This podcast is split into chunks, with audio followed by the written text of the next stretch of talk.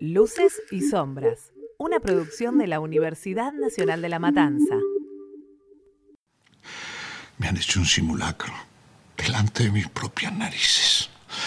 Y yo no, non sopporto la mentira. Andiamo a far parlare questo farsante.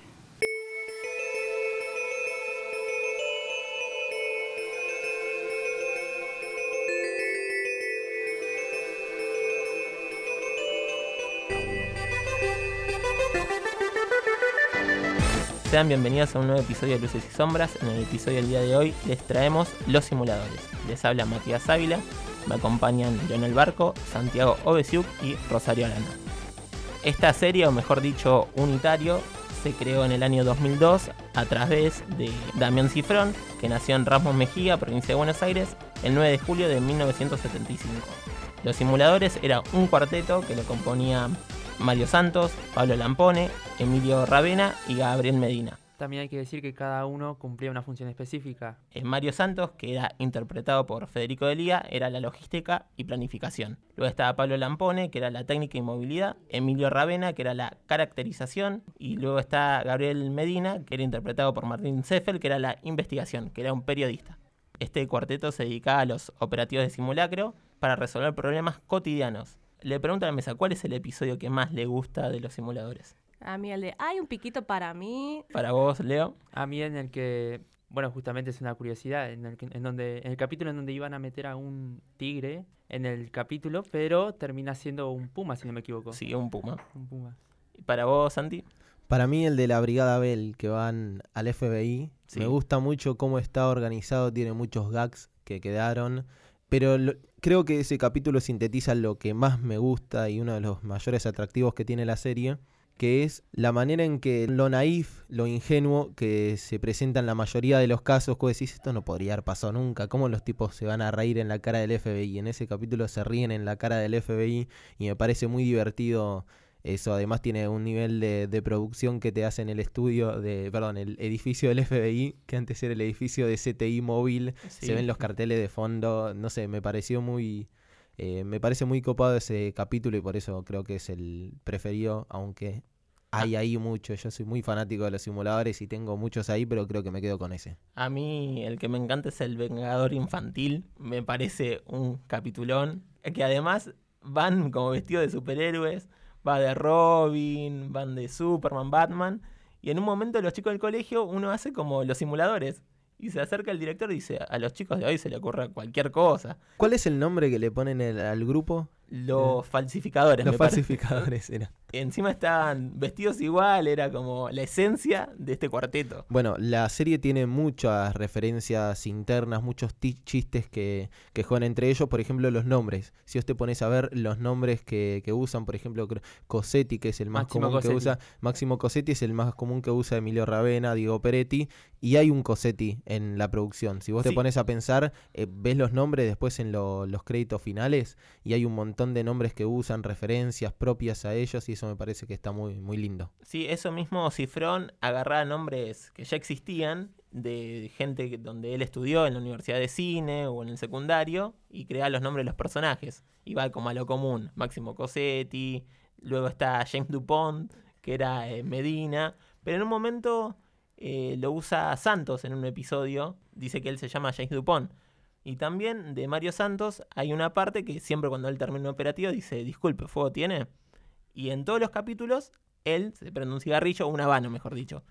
Pero en el, en el capítulo que van de vacaciones, que él hace como de Sherlock Holmes, él se prende una pipa. Es la única vez que él no fuma un habano, sino una pipa. Es que creo que ese capítulo lo hacen haciendo una analogía a los cuentos de Conan Doyle, porque lo presentan a él como un detective. Fíjate que está constantemente en ese capítulo buscando las pistas y encontrando en los detalles, como hacía Sherlock eh, Holmes, y se lo presenta como un detective en un caso que tiene que resolver, que se me parece un muy buen eh, capítulo. Creo que es eh, fin de semana de, de vacaciones, no me acuerdo bien sí, el nombre que tiene de la mítica de- escena de en el auto cantando Michael Jackson. Claro, sí, nada, esa escena es que están todos eh, Bailando. bailando. de Billie Jean. Pero bueno, todo ese capítulo lo conforman como si fuese un policial y me, me parece que está muy copado. Además, lo, lo que vos decías de que pide fuego, me parece de una poesía hermosa, porque el tipo cuando terminan los operativos va y le pide fuego siempre al que fue víctima del operativo y es una manera de reírse en la cara diciendo, mira, yo te pido fuego, además. Y en el capítulo final, si ya nos queremos eh, adelantar para generar este paralelismo, cuando ya se habían separado todos, le pide fuego a alguien cuando está pasando por el puente, por donde pasan en la intro de la primera temporada, y le dice, disculpe, ¿fuego tiene? Y ahí lo deja pensando que fue un final abierto que dejó Cifrón hace ya bastante. Sí, en, en el el 2004 cerró, en enero de 2004 creo que cerró. Hablando de ese cierre de la, como la película, entre comillas, Los Simuladores, que fue el 5 de enero del 2004, en realidad el último capítulo de la temporada fue el 4 de agosto del 2003. Meses después salió como esta película, esta subtrama de como Milazo llegando para vengarse de los simuladores. Pero esto es algo que quiero remarcar porque en las, todos los capítulos de la primera temporada siempre tienen un caso corto y un caso principal. Eh, salvo el episodio 7 y 11 de esta primera temporada, pero siempre es un caso corto y luego van al caso principal. Y en lo que es la segunda temporada está la subtrama de lo que es Milazo, cómo trata de vengarse. Ya no van a un caso corto, sino que van directamente a lo importante, como a la trama del capítulo. Después, Leo, ¿me querías remarcar algo? Claro que es tan exitosa esta serie, no solo en Argentina, sino que se hicieron rem- remakes, España, Chile. Chile, México, incluso Rusia, imagínate, que hasta el día de hoy se hacen repeticiones de la, de la serie eh, por Telefe, se- Sí. a diario pasan repeticiones de los capítulos y tiene buen rating incluso. Además, en España actúa Federico Delía haciendo de Mario Santos. Es decir, no se despegó del papel, quiso seguir haciendo Mario Santos en lo que es España. Hablando de esta vigencia que hay de los simuladores que se siguen, no sé si repitiendo en lo que es Telefe, pero está en lo que es streaming en Netflix, YouTube. YouTube, se puede buscar muchos episodios. Y a su vez tenemos la palabra de los protagonistas como Cefel y Fiore para que nos indiquen esto. Cuando lo repiten me siento a verlo. Y lo veo como espectador y lo disfruto como un loco. Y, y digo, bueno, si yo que lo hice, que lo padecí, que lo, lo disfruté, lo viví, lo sigo viendo así, me imagino que a la gente le puede pasar lo mismo y, y lo disfruta mucho. Uno ve los simuladores después de 4 o 5 años y se sigue enganchando a ver, a ver cómo hacen esto. Y si bien vos sabés cómo, porque uno lo vivió, lo hizo y todo, y te seguís enganchando y la gente se sigue enganchando en la calle cuando subís en un taxi o, o vas a tomar un café, te hablan del programa y ya lo vieron 20 veces. Sí, como dice Alejandro Fiore en esta entrevista que fue hace mucho tiempo, que dijo que hace 4 o 5 años que terminaron los simuladores y los siguen viendo, ya ahora pasaron más de 10, 15 años y la gente lo sigue, sigue teniendo la vigencia que fue en el 2002, en el 2004 que se hizo la serie. Es más, pasan los años y las personas vuelven a retomar y volver a ver los capítulos. Nada, como hicimos nosotros también. Y es una serie que uno tiene que volver a ver. De- Además, no sé si saben que el guion fue escrito también por Damián Cifrón, pero Diego Peretti se involucró, tuvo un par de episodios a escribir y cómo era el guion y la idea. Siempre Cifrón habla de que la química que hay entre este cuarteto es como una química que no se trató o no se logró en lo que es las remakes, sino que era una química muy bien lograda que ninguno pudo repetir estando en el contexto de lo que es el año 2002, que era post-corralito, en un momento cuando estaban grabando la, la serie, el unitario, y todavía no salió al aire, justo tenían que ir a Punta del Este. Y justo cuando se iban a Punta del Este pasó lo del corralito. Entonces Telefe les informó, mirá que no, no podemos poner plata, sino que pongan plata ustedes y después vemos cómo se soluciona y le devolvemos la plata. Entonces tuvieron que tarjetear Delía, Peretti, Cefel, Fiore, mismo Cifrón, para poder realizar este capítulo en Punta del Este. Respecto a lo que dijo Mati sobre el contexto, también una curiosidad muy importante que en el 2001, a partir del corralito y toda la, la sociedad, cómo se estaba viviendo las cosas, mucha gente iba y recurría a preguntarle a los simuladores, a los actores, si podían ayudarlos a resolver casos o ayudarlos a acomodar la situación que estaban viviendo. Sí, mismo, no sé si escucharon que le mandaban cartas para que solucionen los problemas en base a este contexto que había. Por ejemplo, hay una anécdota muy importante de la voz de Diego Peretti. A mí un taxista me pidió que mate a la suegra. ¿Cómo puedo hacer para que desaparezca mi suegra? Ese es un problema simulador. Después no puedo recurrir a la policía, no puedo recurrir a los detectives.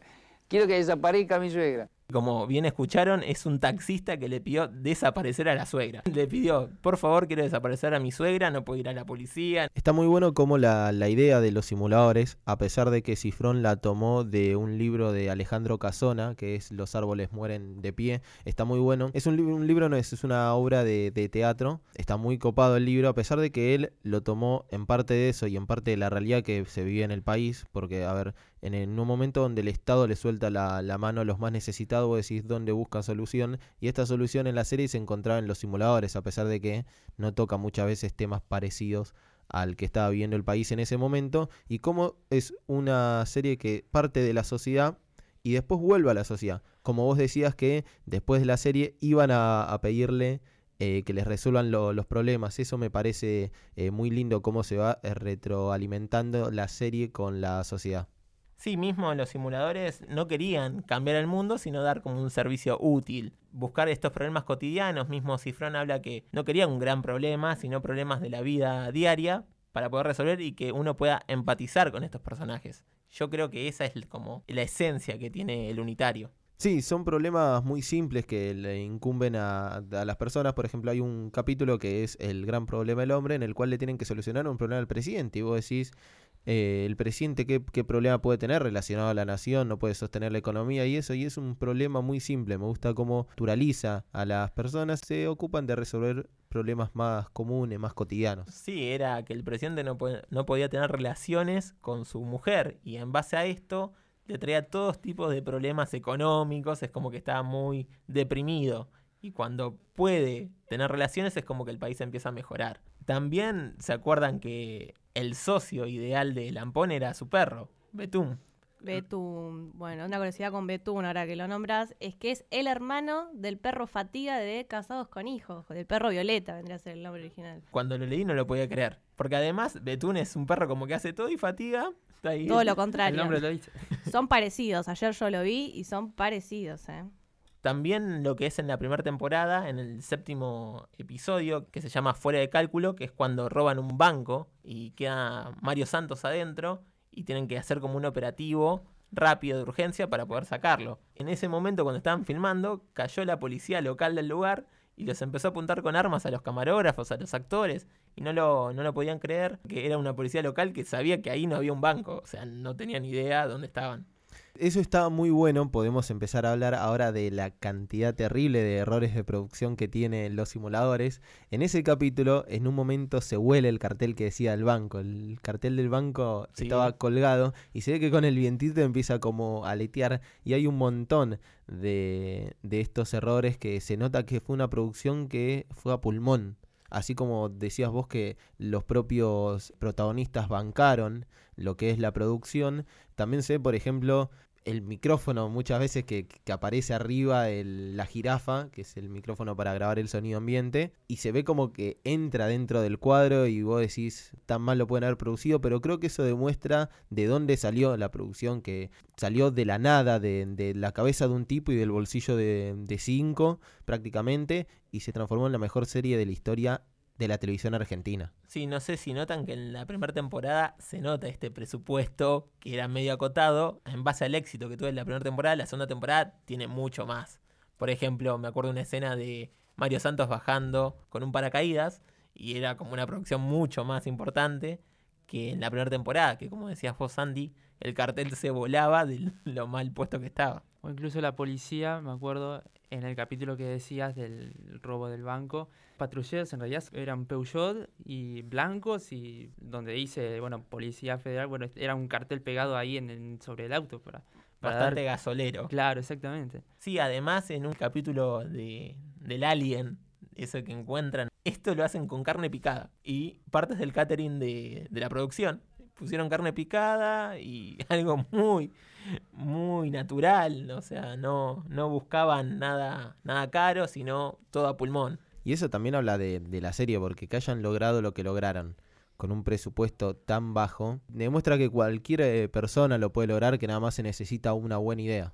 Sí, mismo yo creo que en la segunda temporada, cuando inicia la Brigada B, hablan sobre que la Brigada A, la principal, estaba como explotado de los casos, sino que a la Brigada B le dieron los casos más cotidianos y que se ocupen. Y por ejemplo, uno de esos casos era Milazo, que es un personaje icónico de lo que es el unitario. Y toda la subtrama de la segunda temporada es en base a como Milazo quiere vengarse, que contrata a Alejandro Aguada, que es como un detective, y tiene escenas muy buenas y creo que es como la esencia de esa segunda temporada.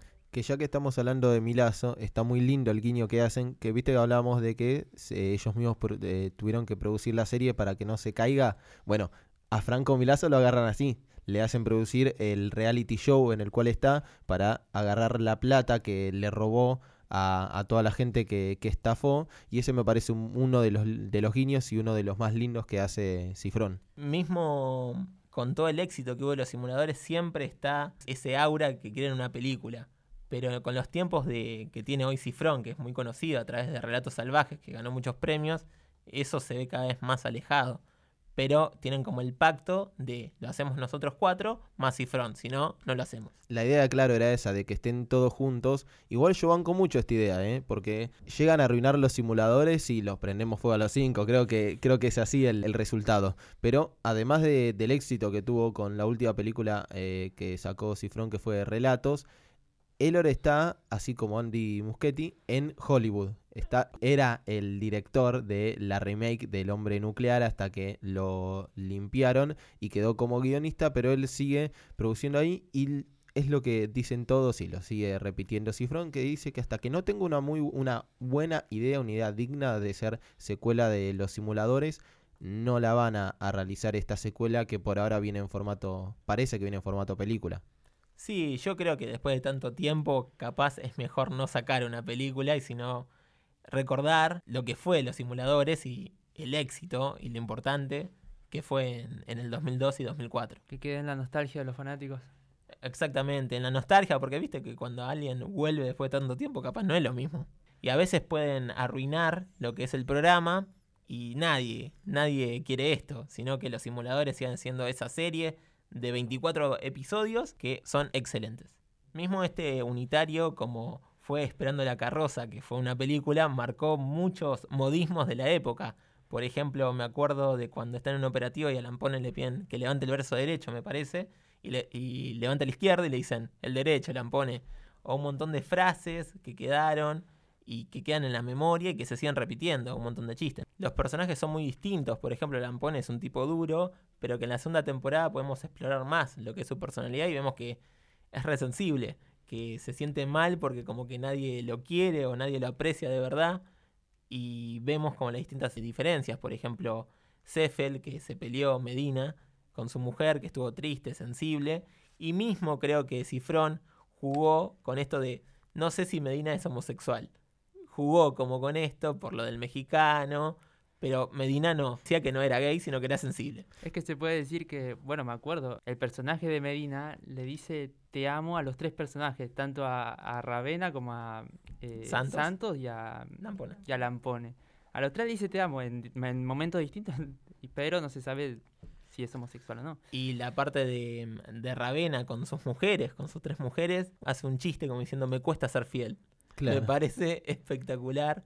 Y mismo en esta época, lo que fue el 2002, dos- 2003, no era, no era momento de mostrar las relaciones abiertas, sino como fue algo raro cuando se mostró en aire. Claro, Todavía no, no, no era tan, eh, tan Normal. considerado el poliamor. Y acá, bueno, contrapone con la personalidad de, de Lampone, Ravena con Lampone, que ahí está que cuando empieza a presentar, por ejemplo, la situación de, de que le dice te amo, los tres compañeros, que es el capítulo final, la cara de Ravena es como en diferencia, porque él le da lo mismo, y Lampone siempre se mostraba eh, recio, como rechazando esto, y también se juega con eso, con la personalidad de Lampone, la autoestima, que lo tocan en el tema de, en el en el que él vuelve a la infancia cuando ayudan a este chico que, que tenía, el chico que tenía bullying. Me parece muy copado que contrapongan así las personalidades y al final Santos termina siendo una conclusión de que dice todos tienen problema para tener relaciones ajenas al trabajo. Hablaba de que eh, Santos, bueno, era viudo, eh, Lampone también había tenido problemas Se para había establecer... separado. Claro, tenía problemas para establecer una pareja. Bueno, de Ravena apunta a, no dice al poliamor, pero eh, como a tener más de una compañera. Y bueno, y hablaba de lo mismo que le pasó a, a Medina, también que, que, se, que se separó y dice como que ellos encuentran una solución y su lugar en el mundo dentro de, de este grupo. Sí, mismo cuando hablamos de los simuladores, mm, se nos viene inconscientemente el tema, que era un tema de tango que se llama Sit Tango de Astor Piazzolla, pero que era una versión de Gotham Project. Era como una versión media electrónica, media rara, pero es un tango de Piazzolla. Estaba más, eh, claro, estaba más acelerado. Bueno, acá también puedo hablar del presupuesto, porque lo único que hicieron fue hacer un cover de un tema que ya existía. Y ya en la segunda temporada sí tiene su, su intro nueva, que está muy buena. A mí la intro de la segunda temporada me encanta. Y el tema también es mucho menos clásico que el, el original de Piazzolla, de identifica los simuladores, pero me parece como tema, como pieza musical, mucho mejor el de la intro de la segunda temporada. Si buscan por, por YouTube, ya que estuvimos hablando de Milazo, si ponen Milazo Bin Laden, aparece eh, Milazo como matando a Bin Laden. Es la escena esa que nunca salió, lamentablemente quedó eh, para el backstage y para el DVD, que es la escena de Milazo. Finalmente, porque cuando termina, que están todos saludándolo a Milazo, que lo mandaron a, a matar a Bin Laden, porque ¿qué pasa? Milazo termina descubriendo, a ellos los termina encontrando, y ellos lo vuelven Le van a hacer un operativo de un operativo, es un reoperativo sobre el que los descubrió, que es excelente eso, y lo mandan a matar a Bin Laden, lo preparan todo de Singrila y pasan cinco minutos de, de, de la serie, del último capítulo, con un metraje preparándolo para matar a, a, a Milazo, haciéndolo caminar sobre vidrio, sobre, sobre brasas, haciéndolo comer con los ojos tapados para que identifique sabores, son un montón de cosas que decís, las hacen en vano nada más para joderlo. Y cuando termina le dice, creo, no me acuerdo quién es, Ravena le- Ravena le dice, lo mandamos y este te mata Bin Laden. Te lo mata. Dicho y hecho lo terminó haciendo en la ficción. Para cerrar este capítulo de simuladores, me gustaría escuchar a Cifrón. Yo siempre había querido hacer cosas y, y, y fantaseaba con escribir o, o con dirigir o, eh, o pensar historias, pero realmente no era algo que yo sabía que iba a pasar. El momento en, el que sucedió los simuladores fue un Big Bang. Las ideas te eligen a vos, no es que vos las elegís a ella. Aparecen cuando quieren, van a crecer adentro de tu cabeza de una manera descontrolada y este tipo de proyecto o de estructura narrativa o de mundo narrativo te, te abre la cabeza así, porque te hace pensar en todas las direcciones posibles. Sí, como bien dice Cifrón, la esencia de los simuladores eran estos problemas cotidianos, estos conflictos, y creo que esa es la esencia, como fuimos diciendo a lo largo de este podcast, de este episodio, este gran éxito y unitario que fue los simuladores. Así damos por concluido el capítulo del día de hoy. Me acompañó Leonel Barco, Santiago Obesiuk y Rosario Arana. Les habla Matías Ávila y por más episodios de Luces y Sombras.